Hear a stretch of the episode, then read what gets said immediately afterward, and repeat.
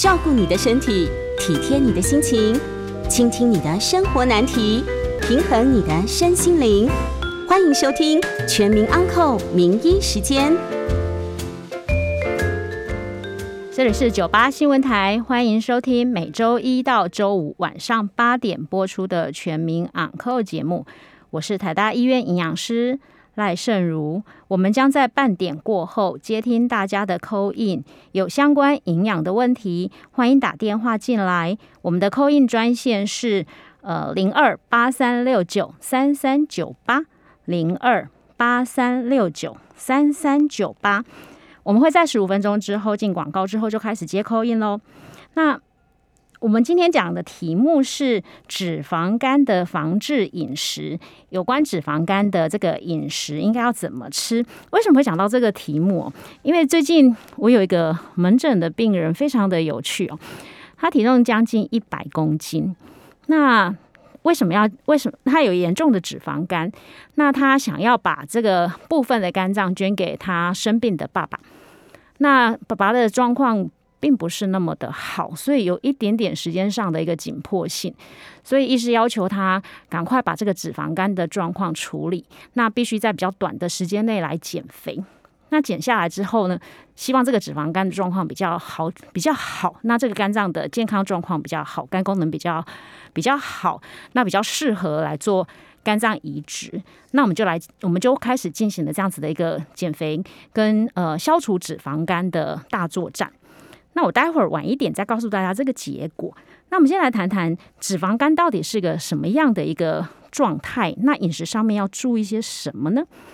脂肪肝啊，它就是俗称的肝包油。那我不知道大家有没有吃过这个这个呃鹅肝酱这样子的一个一个食物哦？那非常昂贵的食物，它就是鹅的肝脏变成非常非常严重脂肪肝的这种状况。那当然就。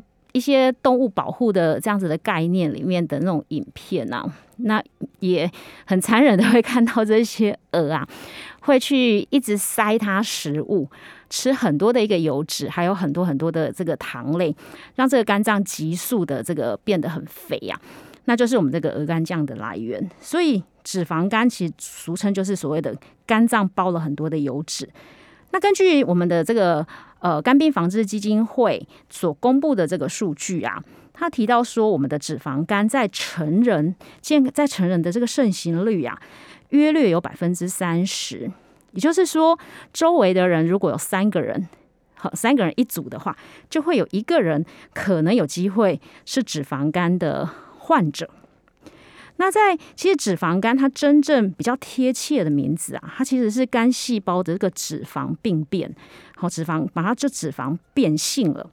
那真正的这个肝脏啊，其实它本来就有百分之三到百分之五这样子的一个脂肪含量，如果超过了百分之五呢，就会称为是脂肪肝。那依照它所含的这个脂肪含量，就分成呃轻度、中度以及重度的脂肪肝。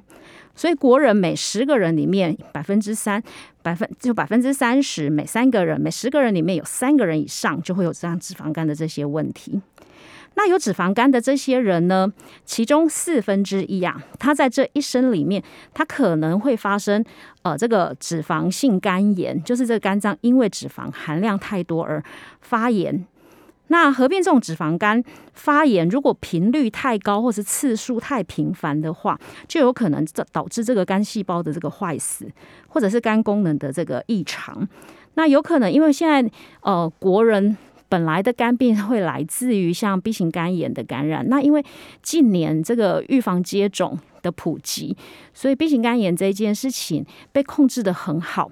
那但是因为饮食的西化，脂肪肝反而成了这个肝病的主要的一个致病的原因。那这跟饮食习惯还有生活形态有很大的关系。脂肪肝这个内脏脂肪的一个，它是一个内脏嘛，好，那这一脏脂肪含了这么多的脂肪含量，其实它是一个全身健康的一个警讯，并不是一个肝脏功能。的肝脏的呃这样子的一个一个状态而已哈，所以脂肪肝呐，它是一个健康警讯，它所代表的是健康的一个整体健康的一个一个问题啊，不仅是对肝脏造成的一个危害或者是功能异常而已。它也对全身器官可能有一个严重的一个影响。所以肝脏会包着油，那我们的心脏是不是也会包着油？我们的血管是不是到处都是油腻腻的呢？好，这是需要去 去探讨的这个这样子的问题啊。那研究发现啊，脂肪肝患者啊，在未来可能会有比较高的比例会罹患心血管疾病。那比如说像中风、脑中风啊，或者心肌梗塞，或像痛风、糖尿病等等这些慢性疾病，因为它不只代表肝脏的一个问题、能量的一个代谢，还有整体生活形态的问题的一个表现，所以它反映的其实是病人的一个生活、饮食、运动习惯和和一些行为。那脂肪肝患者通常他们不会因为脂肪肝而死亡，通常会因为其他的原因，像他所合并的一些心血管疾病，或者是其他的这个呃中风之类的一个一个呃问题。所以脂肪肝患者如果合并了呃心血管疾病的话，通常他的这个心血管疾病的发生率啊，是一般人的一点五倍。那甚至像流感的发生或者传染病的一个风险啊，会增加到比一般人增加二点七倍左右。所以它并不是只有一个肝脏的问题，它代表是一个整体的这个呃，可能是一个肥胖或者是一个脂肪一个堆积的这样子的一个问题。那脂肪肝之所以会跟心血管疾病绑在一起啊，其中主要的一个原因是因为可能是因为这个人长时间的吃的太油腻。或者是缺乏运动，那这个油脂啊，不仅会存在肝脏里面，它可能还会存在周边的一个血管、心脏、好脑血管、神经等等的这些这些部位，通常都也会沦陷。好，所以另外一个解释，其实另外一个解释就是，像胰岛素抗性，它可能就是一个共同的一个致病的一个原因。所以，如果合并脂肪肝的患者，可能不是只有在处理肝脏的这个功能以外，都必须在再看看它是不是有合并其他的糖尿病、心血管系统的这样子的一个疾病的一个一个状态，会不会合并这样子的一个状态？所以啊，控制脂肪肝这样子的一个疾病啊，除了是护肝以外啊，它其实也是一个护心，好保护或者是预防糖尿病这样子的一个一个疾病的一个发生。因此，在治疗上面，在治疗脂肪肝的这个饮食上面啊，要预防或者是避免脂肪肝上升，必须从改变生活形态来做起。那生活形态包括哪一些？当然就包括像我们的饮食、运动，还有减肥。脂肪肝合并这种这种脂肪肝性的这种发炎啊，如果没有积极的治疗，如果它反复一直在发炎状态，其实对肝细胞的伤害是很大的，而且它基它基本上不太可能呃恢复，或者是单纯的一个让让这个肝脏的细胞变成很健康，或者是恢复正常的一个肝脏功能，必须要做点什么事情来预防它继续恶化的这条路的发生。那一般来说。目前有没有什么药可以可以治疗脂肪肝呢？呃，答案是没有，目前没有什么对脂肪肝并没有什么特效药，然后，所以减肥预防肥胖其实就是脂肪肝的这个治疗的一个主要的呃方法。那多数超重体重超重的人啊，或者是呃身体体脂肪如果没有超重，体重在标准范围，但是体脂肪的比例。较高的这些人身上会发现有不同程度的这个脂肪肝的一个发生。那调查有发现，BMI 如果超过三十以上，我们超过二十七就是肥胖了嘛？后那超过三十以上的话，有百分之八十以上的脂肪肝的这个这个发生发生率。那如果呃肥胖程度越高，这个脂肪肝的程度也会也会越大。那部分的糖尿病人其实有很大的这个比例会合并脂肪肝，在第二型糖尿病的这个致病产生第二型糖尿病的这个致病机转，其实和肥胖就有着呃密不密不可分的这个关系，他们都是脂肪堆积所产生的这个胰岛素抗性的这样子的一个结果吼，所以主要都还是脂肪在身体里面堆积的这样子的一个结果，所以呃如果是脂肪肝的。病人应该要筛选看看是不是也合并的合并着糖尿病的这样子的一个呃情况。那糖尿病的病人其实也应该要再看看他是不是有糖有脂肪肝这样子的一个情形哦，因为都是属于脂肪堆积较多的形态。好，所以要消除脂肪肝，就必须从减肥还有生活形态去着手。那我们知道了这样子的一个方向之后，我们该怎么来做呢？那我觉得最简单、最好做，而且 CP 值最高的方法，其实就是避免甜食，而且这避免的程度应该叫做忌口。好，忌口甜食。什么是甜食？就是大量含糖，好，并不是淀粉喽。大量含糖，而且是精制糖，呃，味道上是甜的，这样子的一个大量精糖类的一个食物。因为糖类啊，会促进这个血糖快速的上升。那当我们身体里面血糖快速上升的时候，胰岛素就会赶快要出来工作。因为胰岛素的工作就是把，就是恒定我们血液里面的这个糖分，那它把糖分降低，然后赶快把糖分往肝脏或是往细胞里面去送。那它。可是我们身体不需要在这么短的时间之内，不需要这么的多糖啊。那这些糖送到肝脏去之后呢，它就把它变成肝糖的形态，把它存起来。但是我们肝糖在身体里面，肝糖的储存量其实大约大约就最多在两百到两百五十公克而已，所以它其实储存量很快就会满了。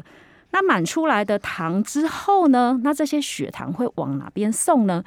那肝脏的功课就来了。好，胰岛素就会叫肝脏说：“那你把这些糖分多余的糖分，赶快把它转成脂肪存起来。”那肝脏就做这件事情，就赶快把这个呃多余的糖分把它制造成脂肪。它就是一个肝脏是个脂肪的一个加工厂，那把它变成脂肪存起来。存起来之后呢，它就分送到身体其他的。部位可能是皮下皮下脂肪，可能是其他的内脏脂肪，然后把它存起来。那它既然是一个肝肝脏，既然是一个脂肪的加工厂，它自己当然会留一些，所以肝脏很自然就变成了一个脂肪肝的一个形态。那糖类转成脂肪储存，需要大量的胰岛素来启动，那这个工作其实是很耗能量的。那胰岛细胞，我们的胰脏啊，我们的那个胰岛细胞，它就会更用力的。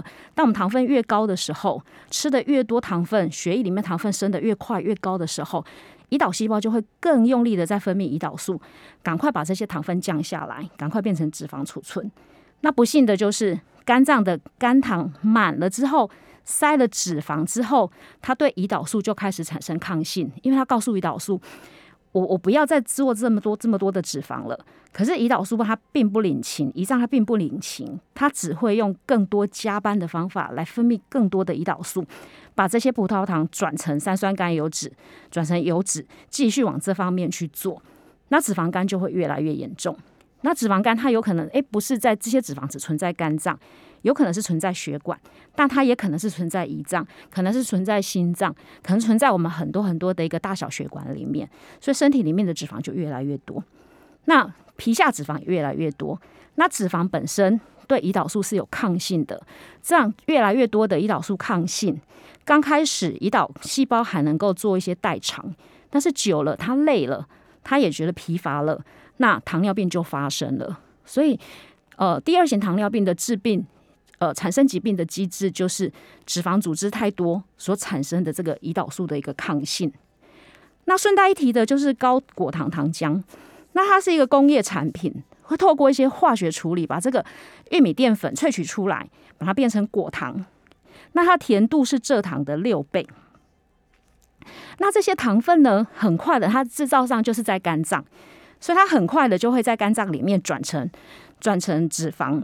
所以果糖在转成脂肪的形态非常非常的快速，而且很直接，而且它的呃这个比值很高。所以啊，如果瘦瘦的人他是脂肪肝患者，大概可以大胆的预测，他是不是平常很喜欢喝这些含糖饮料，或者是手摇饮，来自于大量果糖这样子的一个含量的一个食物。那其次的话就是酒精。那酒精也是到肝脏里面直接变成脂肪这样子的一个形态，所以呃，脂肪肝的患者避免吃甜食，还有喝酒是最容易做而且应该要做的一个第一个方法。那我们接着先进进一下广告，广告之后我们再继续来，呃，再再来谈谈其他还有什么好方法呢？欢迎回到九八新闻。欢迎回到九八新闻台全民昂扣节目，我是台大医院营养师赖胜如。那我们今天谈的是呃那个脂肪肝的防治饮食。那刚刚提到，其实 CP 值最好的这个脂肪肝防治方法就是避免甜食、甜的饮料，那不要喝酒。那我觉得这一点是应该要完全做到的。好，那再来有没有什么？也不错的方法。那我觉得第二名的方法其实是把我们的主食变得很粗糙。那为什么呢？主食要变得很粗糙呢？我们避免了甜食之后，因为甜食升糖速度非常的快，它会很快的叫胰岛素出来工作。那胰岛素的功课呢，就是把这个多余的糖分啊，把它变成脂，叫肝脏把它变成脂肪，在这样子的一个动作。那如果我们能够让升糖的速度放慢一点，是不是胰岛素就比较不会做这么多的在这方面的这个刺激呢？那答案是肯定的。那我们平常在吃。正餐的时候，那主要的食物，我们的主食是什么呢？其实就是我们大家所熟知的根茎类食物嘛。后，那所以如果我们能够吃一个比较粗糙的根茎类。那是不是它的升糖速度会稍微慢一点呢？所以建议大家把主食选择比较粗糙、比较高、比较高纤维、比较全谷，好吧？呃，比如说像白饭，或把它改成这个全谷类的食物，或者是添加一些根茎类纤维较多的，像地瓜、山药、芋头这一类的根茎类食物。那如果我们不用把分类记得这么清楚，其实如果把一些干豆，好像一些扁豆啦，或者是青豆仁啊，或者是呃鹰嘴豆这一类，呃，它的纤维含量都蛮蛮高的，这样子的一个干豆类放在我们的主食里面，不但增加它的营养价值，而且可以减缓它上升这个血糖的这个速度，进而就可以减缓它转成脂肪的这个几率，所以不。不只是糖尿病人，我觉得一般人如果要预防或者是治疗脂肪肝这样子的一个问题，那我们就把这个主食，把精致的主食。把它变成一个比较粗糙的主食，好，或者是把面包变成全麦面包这样子的一个概念，那减少含糖类的这样子的一个选择。比如说这个面包如果是甜腻腻的，这有这个果酱啊，或者是比较甜的这样子的一个抹酱夹心等等，我们就选择这个比较不甜的这样子的一个概念，或者是在你的正餐里面把青菜的量加大。好，也可以有缓解的效果。比如说，呃，如果我今天吃的这个 主食啊，其实我觉得一个蛮好的方法就是，呃，主食是是我们的五谷根茎类嘛。那我们有一个简单的概念，就是我每一餐的蔬菜量，叶菜也好，菇蕈类也好。呃，瓜果类也好，好把这些蔬菜量吃的比我们的主食还要多一些，就看体积，好不太需要去算分量，就看体积，好把青菜吃的比饭多一点，那这样子的话也可以减缓这一餐的这个血糖上升的幅度，我觉得是个蛮不错的方法。那再者的话是复合性食物，我要减缓血糖，除了呃。加纤维这样子的概念，不管是加青菜的概念，或者是把主食改成全麦这样子的概念，其实还有一个概念就是吃复合性食物。好，如果我能够呃在这一餐里面吃的稍微均衡一点，我有了。主食，那我加了青菜，那我也加了一些豆类或者肉类食物，镶在里面，是一个复合性的一个饮食行为的话，其实在升糖速度上面也会比较缓解。好，那这是也是一个呃，在预防或者是治疗呃我们脂肪肝的这个方法，我觉得还蛮不错的。那还有吗？还当然还有，再来的话就是减重。好，减重是治疗脂肪肝最直接的解药。那个解药不是从医生开来的，是每个人都可以掌握的。好，那这解药就看我们吃不吃。好，那目前脂肪肝的这个药物它还在研究阶段呐。那即使可以治疗脂肪肝，刚刚也提到脂肪肝的一个防治，应该是从生活习惯、饮食行为去下手。好，所以应该要改善的是整体的这个。对于脂肪或者是甜食的摄取量。所以研究上，他有提到，有一些研究有看到，如果我们的体重减少百分之三到百分之五，其实并不多哦，百分之三到百分之五就可以逆转这个脂肪在肝脏里面导致肝脏细胞变性这样子的一个过程。那若我的体重是减少百分之十以上呢？它其实也可以阻挡或者是改善这个肝细胞坏死、发炎的这个活动程度。好，所以减重三到五就会有一些临床上看得出来的效果。那大家很脂肪也当然也有一些研究说，脂肪肝这些病人是有这么好的解药。那到底减肥成功的人多吗？答案是不多，因为减肥真的不容易，而且如果方法错了，它并不是一个持续的体重控制的话，其实，在下一会儿体重回复的时候，如果今天用了一个速效的方法，可能是利用呃断食啦，或者是低碳啦，我减肥了，可是未来我体重回复的时候，回来的这些脂肪，同样的会让脂肪肝重新再来一次。好，所以体重应该是呃。要维持它，倒不是减下来拍张很漂亮的照片就好了哈。那体重控制是个好方法，那还有没有一些好方法呢？当然有。好，那还有什么好方法？把这个空腹的时间稍微拉长一点。好，那研究上有说，如果把一餐好，比如说两千卡的食物，我分成三餐吃，跟把两千卡的食物分成午餐到六餐吃。那分的餐次越越少，好，就是呃进食的时间稍微长一点的话，对这个脂肪肝的防治啊是比较有效的。好，那餐次越多，其实对于脂肪的堆积，好，脂肪肝的恶化是比较比较呃比较不好的啦。后，所以如果能够餐次减少，那呃，这个脂肪的堆积在肝脏或是在内脏脂肪堆积是会比较少的。那主要的原因是因为大部分的食物都会让胰岛素去分泌，好，即使是高蛋白的食物也会。好，因为而且在呃身体里面，这蛋白质的小分子就是这些游离的氨基酸，它其实就是变成转变成糖脂新生，变成葡萄糖一个很重要的一个原料。当我的肝糖用的比较少，剩下比较少或是用完的时候，这个蛋白质或是游离氨基酸，它就会转成葡萄糖。好，那所以当当我们一旦我进食的时间稍微长一点，我才有办法去用掉。好，这个肝糖用完了嘛？好，那其次就是用这些游离的氨基酸，就是小分子的蛋白质。那都用完了，才会开始用身体里面的这个脂肪。那一旦我开始吃东西，那这一条路径就会先中断，就会再把糖分再储存回来。所以，如果我们照三餐吃饭。好，照三餐进食，而不是想到就吃，想到就吃。在同样的热量里面进食，就是呃禁止吃东西。这个这个空腹的时间比较长的话，对脂肪肝也会比较有好的效果的。吼，那再来的话就是脂肪肝呃患者如果要减肥，这个减重的速度不宜太快。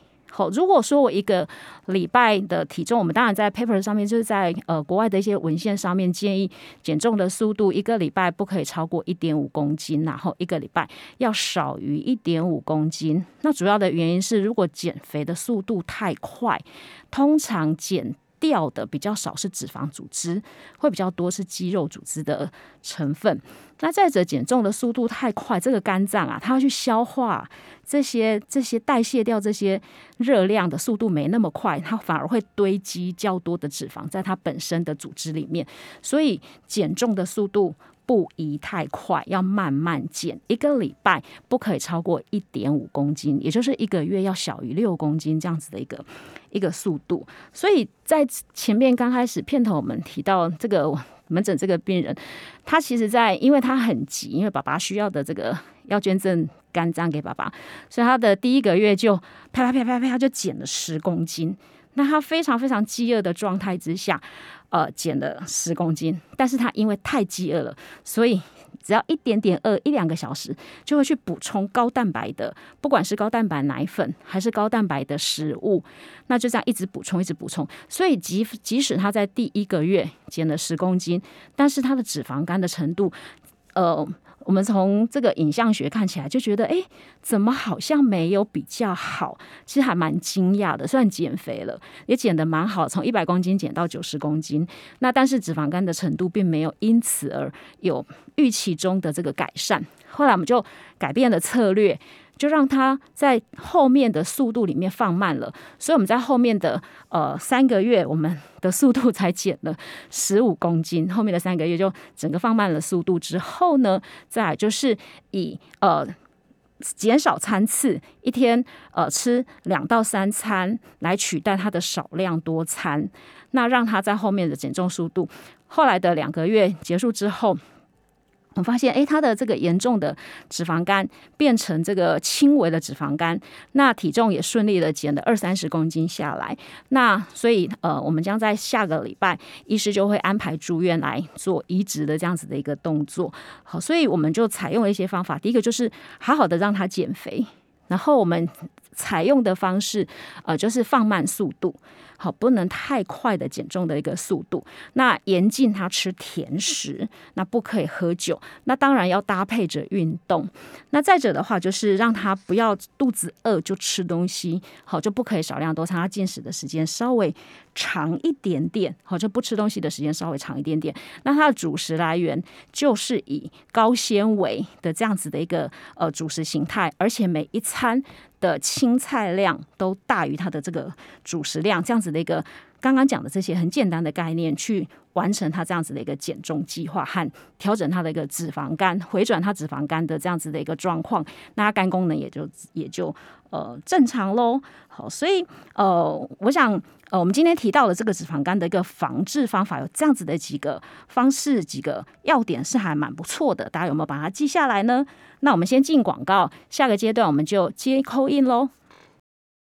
欢迎回到九八新闻台全民昂扣节目，我是台大医院营养师。我们的扣印专线是零二八三六九三三九八零二八三六九三三九八。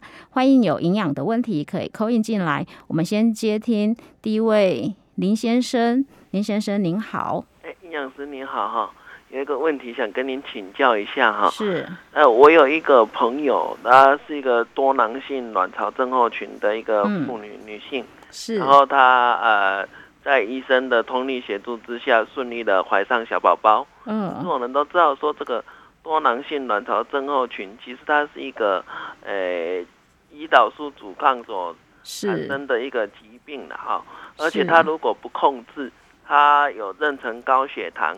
影响到小宝宝的机会是比一般健康的育龄妇女来的高，是。所以我想请教的问题就是说，如果它可以就是，诶，呃，就是以降低糖类的摄取，啊，提升肉跟菜的摄取量，来执行所谓的类似像二一一这样子的低碳或者低糖的饮食，嗯，对它的呃控制跟整个产程是不是有帮助？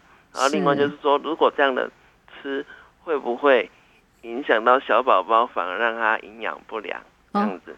好的，以上请教营养师。好，谢谢。收听。好的，呃，多囊性卵巢它本身是一个胰岛素跟胰岛素阻抗会有很明显的相关性，所以在体态上或是在身体的脂肪组织堆积也相对比较重，比较容易，而且比较严重。那所以在怀，有大部分都是。呃，大部分会在怀孕的时候会有妊娠糖尿病的这个表现，但妊娠糖尿病的这个表现，它呃在妊娠期间血糖的控制目标其实不太等于我们第二型糖尿病的这个饮食控制目标，所以呃，如果很幸运的，而且很恭喜的，呃，怀上了宝宝，呃，那妊娠糖尿病的发生通常是在比较。比较第三产第三孕程的那个时间，大概在二十五周或二十六周之后才会被诊断出来，所以会比较建议他在他就诊的医院的妇产科以外，能够请呃妇产科医师再转介给呃当当医院的这个。营养师一起帮他把整个产程的呃孕程的这个营养照顾顾得更好，而且在孕期其实不宜在孕期做减肥或者是减重这样子的一个饮食计划，所以二一一是不是合适？我不觉得它可以应用在孕妇的这样子的一个。饮食建议，我觉得这是个别化应该要去注意的问题，所以还是建议他到呃他就诊的医院里面去，呃找请医师转介，有一个团队来照顾他的一个孕程是更好的。好，那那目标，因为孕期的呃糖尿病的目控制血糖的目标是跟一般是。不太一样，跟第二型糖尿病是不太一样的。那在您的朋友的话，他在孕期要额外的照顾，那生完宝宝之后的体重控制跟恢复。呃，以及这个脂肪的这个呃身体脂肪的一个减少，那是另外一个功课。好，就是长时间，那不是只有它，其实我们一般人也是身体脂脂如果储存很多，一样会有一些脂肪胰岛素抗性的这样子的一个问题发生，都应该要好好的去做控制。那我们的扣印专线是零二八三六九三三九八零二八三六九三三九八，欢迎有问营养的问题，呃，欢迎您扣印进来。那我们今天提的是。呃，脂肪肝的一个防治饮食，那改变脂肪肝，我们刚刚提到改善脂肪肝的状况以及预预防，我们希望最好的方法还是在减肥，而且真的好好的减肥。那我们会不会发现，好像第二型糖尿病的一个饮食跟内脏脂肪堆积，像脂肪肝这样子的一个疾病的一个方的一个饮食控制，或者是饮食治疗的方式，其实都是在减少胰岛素的阻抗，也就是减少身体里面这个脂肪的一个堆积。那在预防或者是减轻糖尿病，同样也是这样子的一件事情。那糖尿病也是由于长时间的一个高血糖导致这个胰岛细胞的这个损坏，所以其实呃有些研究，其实在台湾在台大医院也是有一些研究指出，脂肪肝的这些病人里面有蛮大的一个比例合并胰脏的这个脂肪的内脏脂肪的堆积，堆积在胰脏里面，所以。也同样是增加第二型糖尿病治病的这样子的一个机会。那如果减肥，它就是一个可逆的呃逆转疾病的一个方法，我这个良药就在我们的手上，我们为什么不好好去处置它呢？但是必须要额外提醒的是，如果在成年人，他并不是肥胖者，他是精瘦者，好，就是瘦瘦的，可是突然血糖的一个异常，那应该要赶快到呃加医科或者是内内内科系的这个医师来寻求诊。断好，因为它并不是一个胰岛素抗性的问题，可能要考虑是不是胰脏本身呃这个实质的这个胰脏的一个功能的坏损。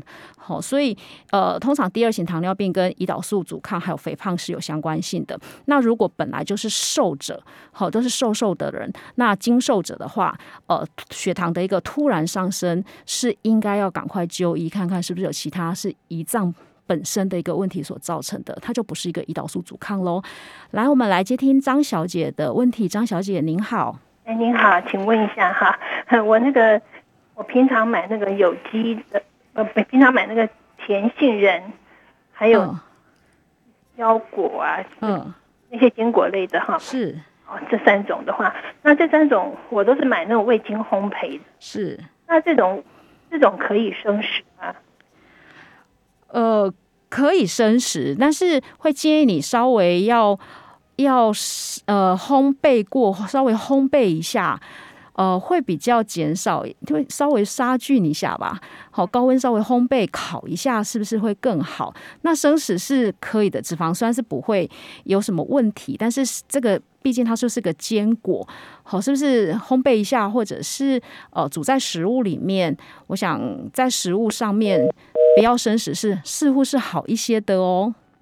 好，那我们继续再讲脂肪肝的这个问题。那坚持的这个减重啊，减重虽然是一个很好的方法，但是刚刚提到，其实维持体重这件事情是相对更为重要的。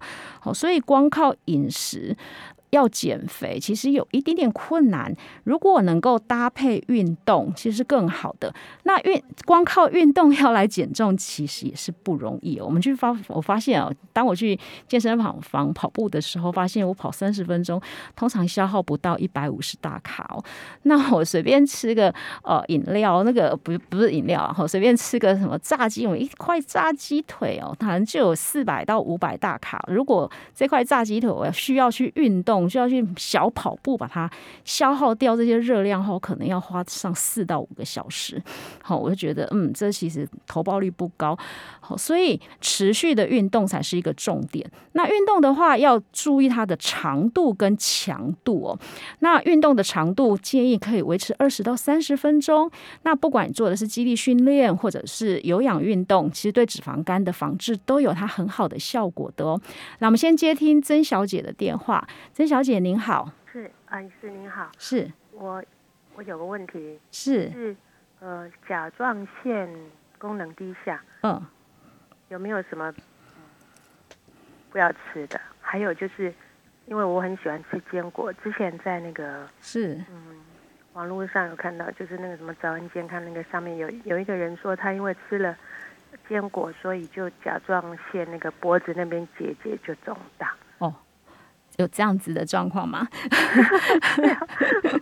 呃，OK，甲状腺低下的话，如果说已经危害，也就是已经有威胁到这个功能不足，哈，可能还是需要甲状腺素的帮忙。那这部分的话，一定要就医。好，那去呃找内分泌科的医师，好，专门看甲状腺，帮你把甲状腺的这个功能照顾好。好，像这是。这是相对重要的，而不呃，可能不是 Google 大师问一下这样子哦。那坚果的部分的话，并不会在甲状腺低下的这种状态，说是避免不会不会，好是可以吃的。那至于说甲状腺低下有没有什么食物必须被禁忌，那我觉得处理呃这个。功能低下，是不是应该补充一些药物或是荷尔蒙？这件事情应该要先处置，倒不是去看食物有哪一些。那如果说它的原因，呃，导致你甲状腺功能低下是原因，有一个原因可以找寻，而且是因为饮食的原因的话，我们再针对饮食去做限制，或者是去做补充。我相信我这样子是比较合理的，所以还是请您先到内分泌科医师那边去做诊治。那先寻求医师的这个呃建议。那如果有需要，内分泌科医师通常会帮您转介给营养师来做一个辅助的一个搭配或者治疗。那我们的呃空运专线是零二八三六九三三九八零二八三六九三三九八。那我们先进广告，呃，下一个节目那下一节我们继续接扣印有关营养的问题，欢迎扣印进来。欢迎回到九八新闻台全民昂扣节目，我是台大医院营养师赖胜如。我们的扣印专线是零二八三六九三三九八零二八三六九三三九八，欢迎您呃有关营养的问题，把握时间扣印哦。那我们提到呃今天是提到脂肪肝的问题，那刚刚提到运动啊，那运动刚刚有提到，其实运动的时候可以增加我们的肌耐力，那而且可以增加未来我们这个肌肉对胰岛素功能的一个免。的一个敏感度，而且是可以改善肌少症以及解决我们肥胖合并的这些问题。好，所以但是运动并不是随便这样动一动、散散步这样子的状态是比较嗯呃效果比较差的。所以有效的运动应该要有一点点强度上的限制，所以是中强度的这个运动，包括像快走啦、打球啦、游泳、慢跑啊、跳舞、骑脚踏车、打太极拳。等等，那有效的运动还要有时间上的一个建议，通常要建议要必须要超过二十到三十分钟。刚开始运动的话，可能没有这么好的肌耐力，那我们就慢慢培养，而且是持续运动，每天去动一动哦。那我们接听林先生的电话，林先生您好，医师你好，是，我想请问的是，现在坊间有一些间接性断食的方式来是。降低胰岛素阻抗的情形是，那一般都推荐十六小时。那如果说在初期的时候，呃，没有办法做到十六，做十二，做十四，是有类似的效呃效果吗？是，你的问题很有水准哦。间歇性断食，其实严格的说哈，我们间歇性断食，其实我们人本来就是采间歇性断食。我晚上从八点之后不吃，到隔天早上八点才开始吃早餐，这也。超过也差不多在十二个小时了，好，所以我们其实本来就是个间歇性断食的的一个动物形态，然后那说，哎，也要到一六八，主要是呃这样子的一个一个说法是合并产生酮酸呐，那身体。把肝糖用完了，把游离的这个氨基酸用完了，就会开始使用我们身体的这个脂肪。那如果要呃在短时间内很想要减重的话，会采用这样子的一个策略哦，把这个禁食吃呃禁止吃东西的时间拉得很长，是为了要让酮酸能够顺利产生。那这是不是好方法是其次，它是有效的，但是它并没有办法说很持久。那断食是要一定要断到几个小时？这倒不一定。如果我们照着说，哎，我不吃宵夜，我晚上吃完之后减少吃宵夜的行为，好，那我想这已经也是一个断食的方法。好，倒不用去很坚持要几个小时。但是如果要合并呃减少减掉身体的脂肪，确实要稍微断久一点。但是我呃如果没有在一些比比较有有呃。医师的指导或者是监控之下，其实我并不太建议采那么长的一个时间的一个断食，好，可能会有一些。呃，至少它不是一个很持久的一个方法，它是有效的，但是它不是一个很持久的方法。好，以上回答。那我们的 c o in 专线是零二八三六九三三九八零二八三六九三三九八。呃，欢迎有关营养的问题，欢迎 c o in 进来，把握时间哦。那我再帮大家做今天脂肪肝的这个重点整理哈。像美国肝脏研究学会啊，在二零一七年的这个国际会议发表了呃这个。呃，非酒精性脂肪肝了，就是一般的脂肪肝哈，它会有几个呃治疗上的一个准则。那他提到了些什么呢？他说，在治疗这些脂肪肝的时候啊，应该要同时合并治疗肥胖、高血脂、胰岛素阻抗、糖尿病。或者减重这些问题，因为呃这样子的一个肝脏的疾病，不代表它只是存在肝脏里面哦。那如果本身只是个脂肪肝，它并没有严重的发炎跟纤维化的这个脂肪肝，它其实呃对愈后的影响虽然不严重，但是这整个脂肪肝所后面所代表的意思，就是生活形态的一个不正常。不规律，或者是饮食形态的一个不正确，所以应该合并去处置，或者合并帮这些问题找出来：肥胖、高血脂、高血糖、呃高尿酸、糖尿病等等。那再来的话，要改善这个脂肪肝的这个。疾病啊，第一步就是要做到生活形态的改变，包括饮食的控制，那规律的运动，那持续的减重，维持良好的身体的一个体重范围。那体重过重的病人可以这么做，那减少个百分之五，建建议减少百分体重的百分之三到五哈。那每天减少五百到一千大卡，一个月。不可以超过六公斤，这样子的一个减重速度，不可以速度不可以太快。好，那这对脂肪肝的一个防治是有帮忙的。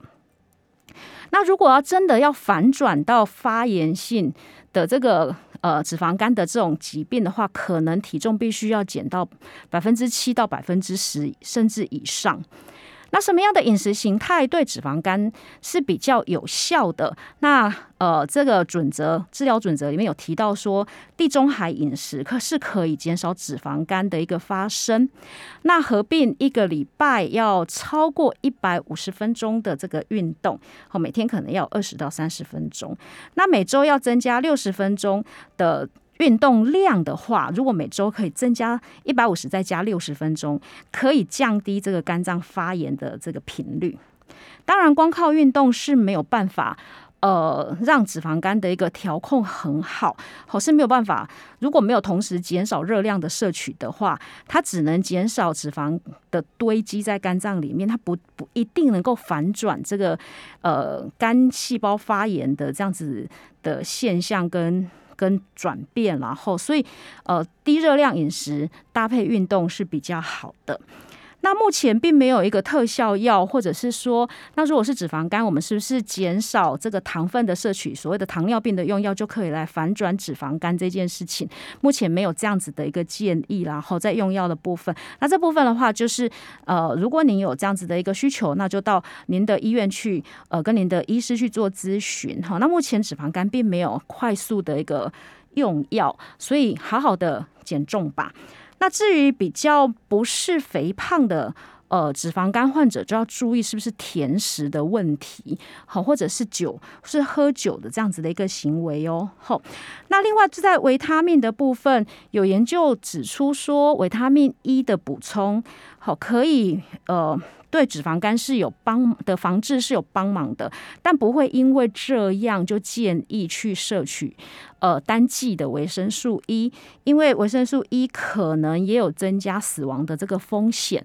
好，所以维生素的一个补充单剂的补充其实是不被建议的哦，是不可以的。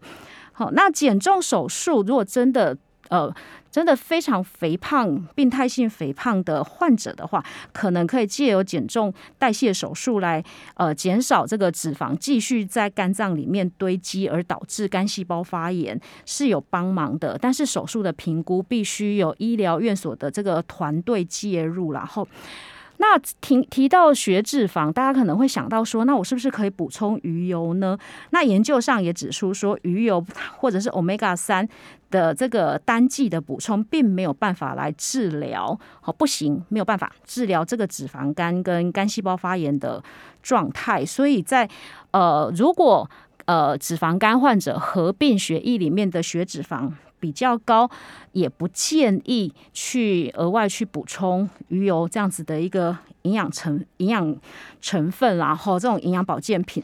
所以一般来说，真的就是好好的减重，好就不要熊康熊胖，好说要去吃什么东西来做 来做这个治疗，哈，不吃药吃很多健康食品如何？好，当然是不行的喽。